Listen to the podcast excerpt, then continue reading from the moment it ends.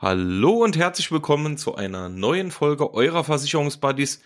Wir sind wieder am Start mit ganz, ganz, ganz viel Wissen aus der Versicherungsbranche. Mein Name ist Benedikt Adams und äh, ich habe heute wieder die Ehre mit dem Lukas. Hallo Lukas. Servus. So, ist es wieder soweit. Äh, wieder eine weitere Folge und wir haben ja angekündigt, dass wir diese Woche ähm, auch über was Aktuelles reden.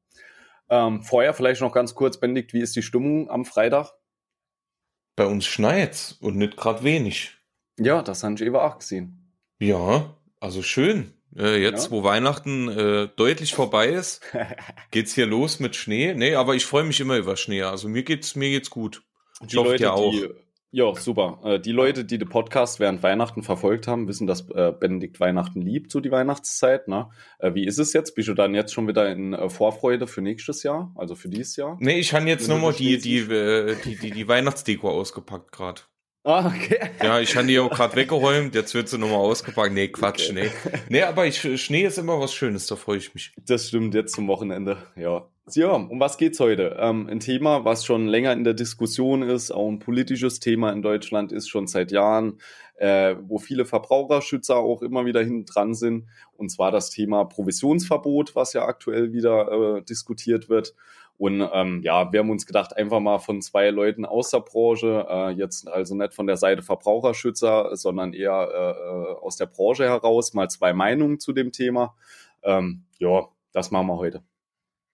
Genau, also es geht vor allem jetzt nicht um generelles Provisionsverbot, sondern halt um dieses Provisionsverbot für Finanzberater beziehungsweise in der Anlageberatung. Genau. Ähm, was ja, was ja in, in äh, beispielsweise Großbritannien und Niederlanden schon der Fall ist. Und ähm, jo, da liest man im Moment wieder sehr, sehr viel dazu. Man hört auch viel. Es gibt viele Diskussionen. Äh, es gab jetzt Anfang Januar auch äh, von unserem Bundesfinanzminister Christian Lindner, äh, Lindner auch da eine, eine Stellungnahme dazu, was er davon hält und ja, schwieriges Thema. Ne? Deswegen greifen wir das heute mal auf und äh, ja, geben euch einfach mal unsere Meinung mit. Schreibt uns auch gerne mal dazu eure Meinung. Ich denke, äh, jeder, der irgendwie in der Branche tätig ist, hat davon schon mal gehört. Also schreibt uns gerne mal eure Meinung dazu. Und äh, jo, dann würde ich sagen, let's go los mit der Diskussion. Vielleicht erstmal, was ist es, äh, was wäre die logische Konsequenz, äh, wenn es keine Provision mehr gäbe? Es muss ja natürlich weiter eine Beratung stattfinden. Es gibt äh, genauso aktuell auch bei uns äh, Honorarberatungen. Ähm, das ist dann nochmal anders da, als wenn du angestellt bei einer Versicherung bist oder als Makler tätig bist. Bedeutet, du bekommst für die Beratung, eine unabhängige Beratung, äh, halt ein Honorar gezahlt. Das Honorar muss man vor der Beratung zahlen, ist dann immer, äh, ja, je nach Themen dann festgelegt. Ja, und darauf fängt das ganze Thema an. Also das wäre so die Alternative zum Thema äh, Provision. Wieso ist das generell in der Diskussion oder wieso will man überhaupt, dass es keine Provision mehr für Anlageberatung gibt? Äh, die Verbraucherschützer sagen halt einfach ganz klar, es gibt äh, auf die Produkte verschiedene Provisionssätze. Es gibt ein Produkt, da sind die äh, Gewinnmargen für den Vermittler höher als bei anderen Produkten und deshalb äh, kann hier keine unabhängige Beratung stattfinden. Ähm, da haben wir eben auch schon kurz drüber gesprochen also generell äh, für uns zwei jetzt mal gesprochen, in noch keiner einzigen Anlageberatung habe ich mir als Vermittler überhaupt Gedanken darüber gemacht, wie der Provisionssatz vielleicht zwischen dem Fonds und äh, dem Anlagegeschäft irgendwie sich differenziert, ähm, weil am Ende vom Tag machst du ja das, was der Kunde möchte und nicht das, was du möchtest. Ähm, das vielleicht mal vorweg. Trotzdem, natürlich ist ein begründeter Einwand, wird wahrscheinlich auch vorgekommen sein oder kommt äh, in der Praxis vor. Ja, das ist also so die generelle Grundlage, wieso das Ganze halt abgeschafft werden soll. Jetzt ist es so, wie Benedikt gesagt hat, ähm, ja, in zwei äh, Ländern hat man das Ganze schon mal probiert.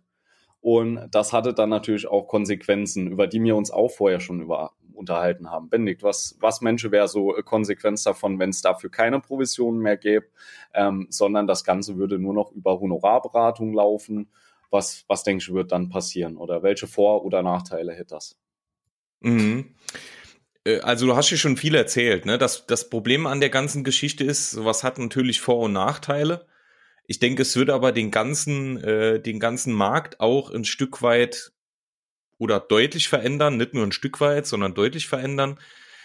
weil ähm, ja du natürlich keine Provision mehr äh, für deine Beratung erhältst. Ne? Das bedeutet, ähm, das bedeutet, dass natürlich äh, viele gute Beratung dadurch verloren geht, weil man ja eben nichts mehr dadurch verdient. Ne? Das bedeutet, äh, jemand, der jetzt eine Anlage machen will, der kann sich vielleicht dann nur noch in, ja in bedingter Form oder äh, ja zu, zu gewissen Maßen informieren und hat dann vielleicht, obwohl, obwohl das in, an der Stelle extrem wichtig ist, ne, dann vor der Anlage sich wirklich ordentlich zu informieren, ähm, ja, hat er dann vielleicht ein Stückchen weniger die Chance. Und das ist halt schon, schon ein Problem.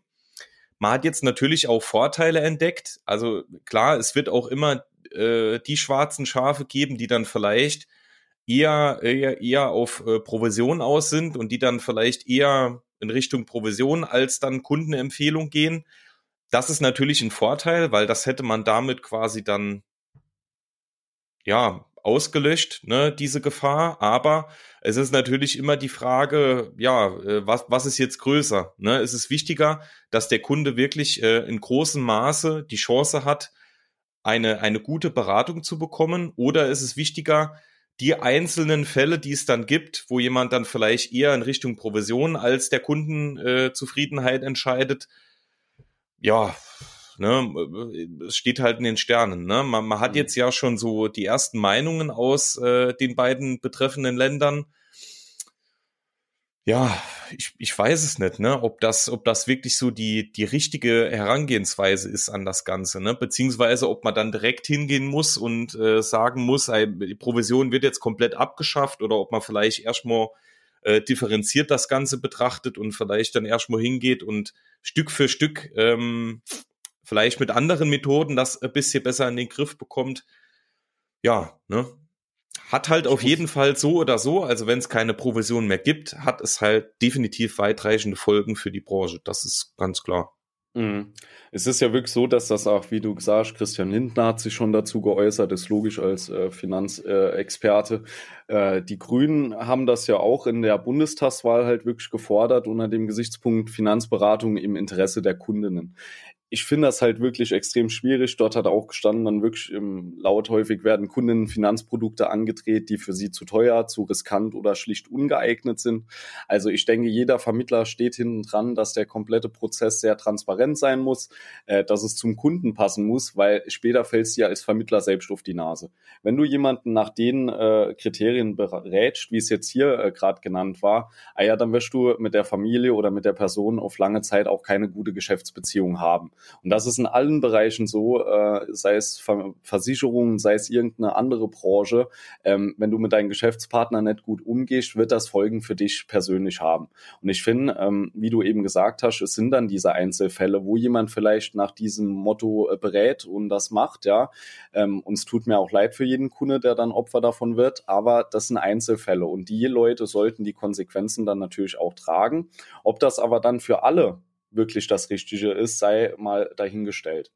Das Problem ja. ist ja auch, man hat aktuell das, den guten Vorteil und oft auch zum Nachteil für uns Vermittler. Man kann sich überall kostenlos eine Beratung gönnen, kann sich erstmal eine Stunde beraten lassen, ausgiebig über alle Anlageformen, über alle Fonds, über alle Vor- und Nachteile, über Risiko, über äh, Nachhaltigkeit und sonst was nicht. Man kann es 109 Seiten äh, durchlesen zu dem Thema und das alles ist erstmal kostenlos. So, das ist für viele ein Grund zu sagen, ja, komm, ich lasse mich mal zu dem Thema beraten. Die haben vielleicht irgendwo mal aufgeschnappt, das ist äh, wichtig, ja, okay, äh, ich höre es mir mal an. Das ist kostenlos. Die können am nächsten Tag sagen, nee, ich mache das nicht so. Die können es am selben Tag sagen und müssen dafür nichts bezahlen. Bei dem anderen Thema ist es so, du musst jetzt erstmal auf die Idee kommen, dich beraten zu lassen. Und dann sagt dir die Person, ah ja, okay, ähm, kostet äh, die Beratung 250 Euro vorab, ja, und ähm, egal, ob du das danach machst oder nicht. Also es ist gerade für einkommensschwache Familien natürlich wieder eine Riesenhürde zu sagen, okay, ich lege das vorher erstmal hin. Oder dass es halt einfach in den Kosten von, äh, äh von Anlageprodukten über den Vermittler mit eingerechnet ist da musst du es ja nicht nochmal separat bezahlen sozusagen. Also klar, das machst du, aber dir fällt es so nicht auf. Du musst auch nicht vorab bezahlen. Ne? Also all das sind so Themen, ähm, gerade dann, ich meine, äh, den Leuten, die die 300 Euro Honorarberatung wehtut, das sind die Leute, die eigentlich die Beratung zu Anlageprodukten brauchen. Also eine Familie, die schon äh, im Vermögensmanagement drin ist und hier Vermögensverwalter hat, ah ja, die, äh, der ist das egal. Logisch. Aber die braucht auch diese Beratung nicht mehr. Also ist es gerade für die Leute, die es brauchen, nochmal meiner Meinung nach sehr starke, ja, Einstiegshürde, was ja auch wie Benedikt erzählt hat in Großbritannien, wir haben es eben immer in Zahlen gelesen ähm, vom Finanzinstitut äh, dort, es waren anfangs äh, Maximum von einer Beratungsquote 67 Prozent in 2009, also 67 Prozent von den Befragten lassen sich zu dem Thema beraten. Ähm, dann hat man das Provisionsverbot eingeführt und es waren nur noch konstante 11 bis 12 Prozent, die sich beraten haben lassen. Ja, also die Beratungslücke ist wirklich explodiert. Also hier ist es wirklich ins Gegenteil ausgeartet. Weil was passiert, wenn du keine Beratungen mehr hast? Ah ja, das ist schlimmer, als wenn nur ein paar Einzelfälle dabei sind, wo der äh, Vermittler vielleicht ähm, ja, die falsche Entscheidung getroffen hat oder auf äh, ja, Provision gearbeitet hat ich, ich denke hier an der Stelle, also kann man jetzt nicht unbedingt sagen, dass äh, das funktioniert nicht. Ne? Also äh, klar wird's wird's große Umstellung. Also wenn es soweit kommt, ich denke trotzdem, dass es irgendwo funktioniert, aber ganz klar, und das hast du, denke ich, jetzt sehr, sehr gut in den Vordergrund gestellt, ich finde, man hat so zwei Seiten. Ne? Also man hat ja immer, immer auch bei Anlageberatung wie auch bei Versicherungen und Co.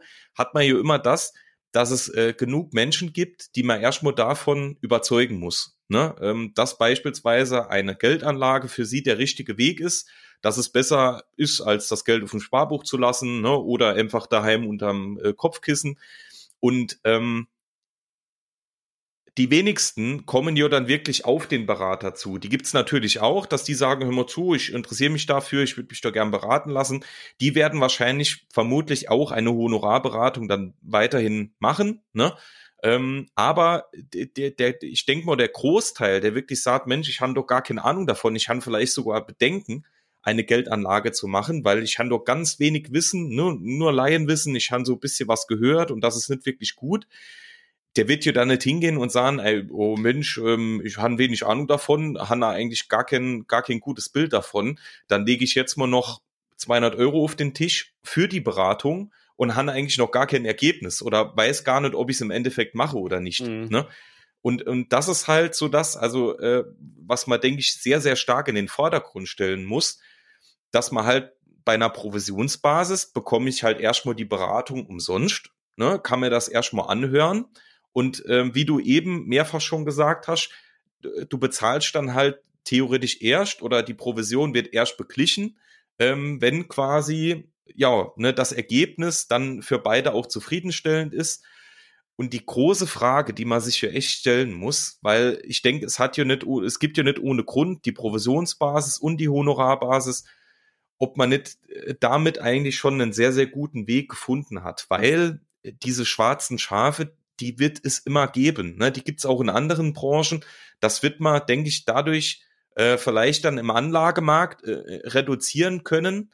Aber Lukas und ich, wir hatten jetzt eben auch schon das Thema, das Gleiche könnte man ja auch auf die Versicherungsbranche umwandeln. Ne? Dass man einfach sagt, Mensch, ähm, ich, ich suche mir jetzt nicht das Produkt aus, äh, was für den Kunden passt, sondern ich suche mir ein anderes Produkt aus, einfach weil das mir mehr Provision bringt. Und klar, wird, noch wird Leistungsbaustein dazu. Genau, genau. Das. Ja, klar wird es immer, immer ähm, Personen geben, die sowas vielleicht machen. Ne? Dafür legt keiner von uns die Hand ins Feuer, dass es sowas nicht gibt. Aber äh, trotzdem muss man ja immer sich die Frage stellen, was bringt dem Endverbraucher jetzt mehr?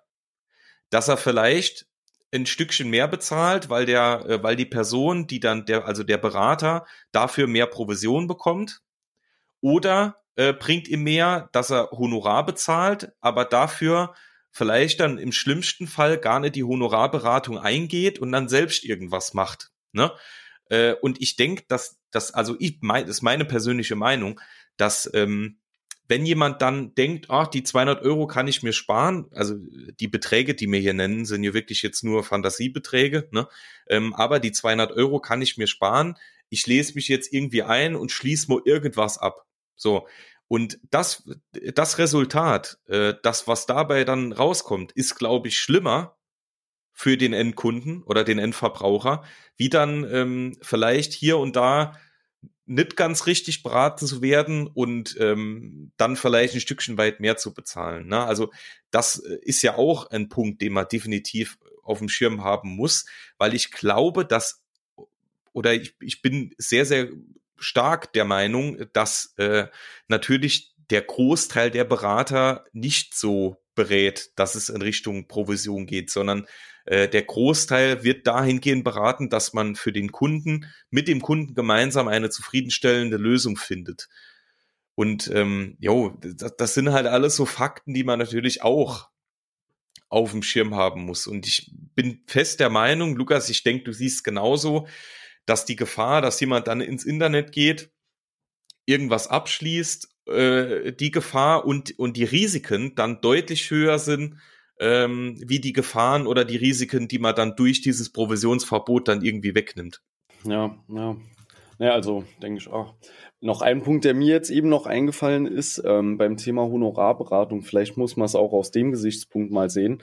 Ähm, wenn ich jetzt irgendwo eine Altersvorsorge starte oder in die Richtung Anlage gehe, dann habe ich immer die Möglichkeit, mich äh, das äh, Jahr über von meinem Berater gerade nochmal beraten zu lassen und das Ganze ohne, dass ich dafür erneut Provision bezahle oder irgendein Honorar oder sonst irgendwas.